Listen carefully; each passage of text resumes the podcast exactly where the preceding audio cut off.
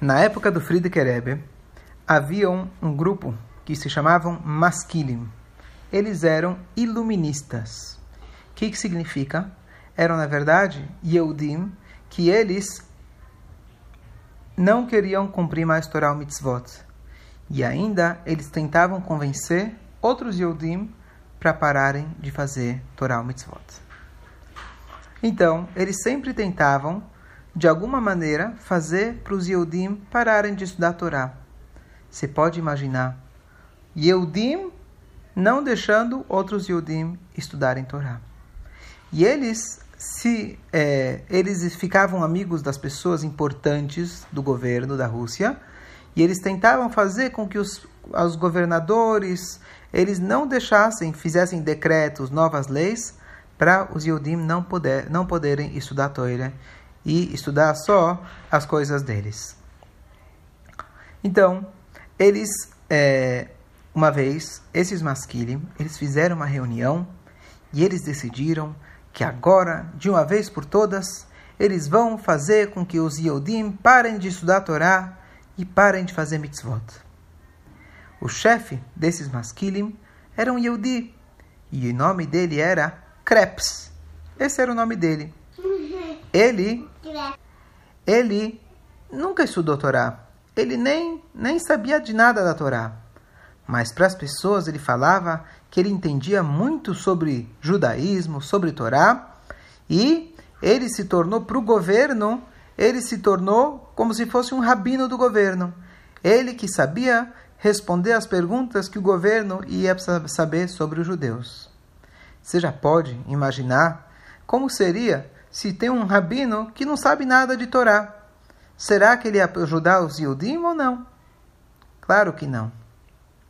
Esse homem tentava de tudo para ser amiguinho dos ministros, das pessoas importantes e como ele foi eh, amiguinho, se tornou amiguinho deles, cada vez ele se tornou a pessoa mais importante e agora ele foi promovido, ele se tornou mais importante e agora ele precisava morar numa cidade mais importante que era a cidade de Petersburg. Era a capital da Rússia naquela época. Esse Krebs era um homem muito rachá, muito mal malvado. Ele aproveitou, já que ele agora se tornou a pessoa importante do governo, para fazer decretos contra os Yehudim.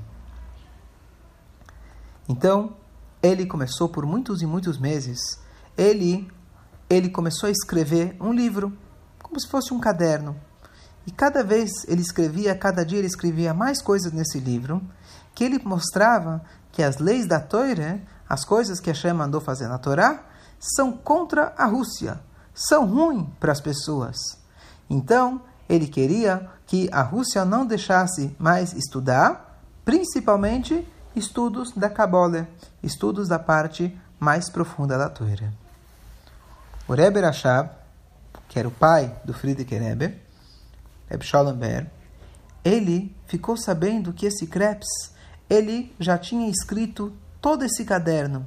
E nos próximos dias, ele já ia trazer esse caderno para o governo olhar. Nessa hora, ele pediu para o filho dele, o Rebbe Rayatz, o Friedrich Rebbe, por favor, viaja para Petersburg e dá um jeito para que isso não aconteça. Dá um jeito para que esse novo decreto ruim não aconteça. O Rebbe Rayatz, desde pequeno, ajudava o pai dele. Ele fazia várias missões, inclusive perigosas, para ajudar os Yehudim.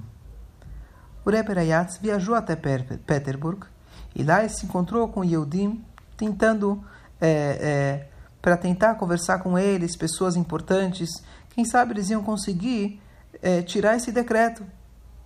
Então, o Friedrich Rebbe não conseguiu.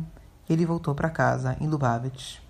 Ele falou, Tati, pai, eu não consegui anular o decreto.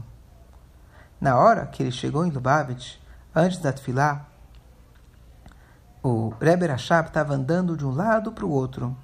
E o Talit, ele estava antes de rezar e estava com, com o Talit, é, o Talit estava em cima da, dos ombros dele antes dele colocar. E ele estava colocando os tzitzit. Estava verificando os tzitzit, as pontas do Talit. Depois que ele contou para o pai dele que ele não conseguiu, o Rebbe Rashab falou assim: Tá vendo esse talit? Esse talit tem uma força muito grande para que todas as coisas ruins fiquem cegas. Quer dizer, que todas as coisas ruins acabem. Naquela hora, o Friedrich Rebbe segurou o tzitzit, as pontas do talit do pai dele, deu um beijo muito forte e na hora ele saiu correndo de volta para o próximo trem, de volta para Petersburg. Agora, dessa vez eu tenho certeza, com a brocha do meu pai, eu vou conseguir anular essa, esse decreto. Friedrich Rebbe de novo viajou até Petersburg e, dessa vez, ele decidiu fazer uma coisa muito perigosa. Eu vou me encontrar com o Krebs, ele mesmo. Eu vou até a casa dele, até o escritório dele, e eu vou pedir para eu marcar um horário para poder conversar com ele nos próximos dias.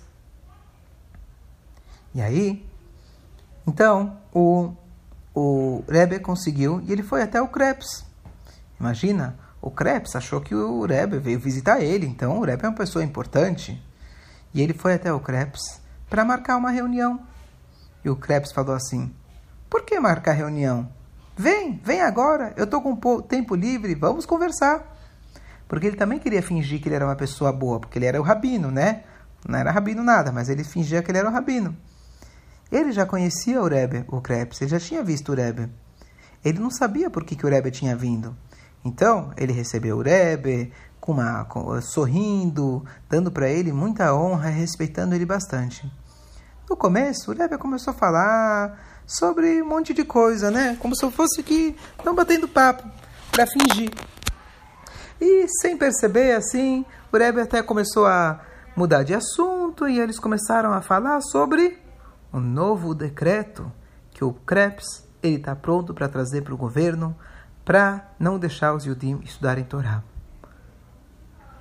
E o Krebs começou a contar muito feliz. Claro, eu fiz, eu estou fazendo um decreto que amanhã eu já vou levar isso para o governo. Eu, eu já há muito tempo, muitos anos na verdade, que eu não gosto da Torá e das mitzvot. Então, eu tenho, fiz um caderno cheio de provas, cheio de coisas escritas mostrando que os Yehudim não devem estudar a Torá. Ele falou para o Rebbe, agora você vai ver quem vai ganhar.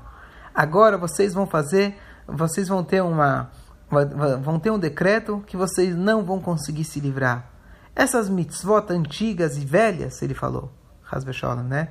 Essas mitzvot muito velhas, que foram dadas mil anos atrás, muitos anos atrás, isso aqui é para pessoas muito simples, não existe mais essas mitzvot. Tudo isso não vai existir mais, ele falou para o Rebbe. O Rebbe não ficou bravo. O Rebbe falou, poxa, você tem esse papel, esse, esse caderno? Eu posso ver? Estou curioso para saber o que, que você colocou nesse caderno.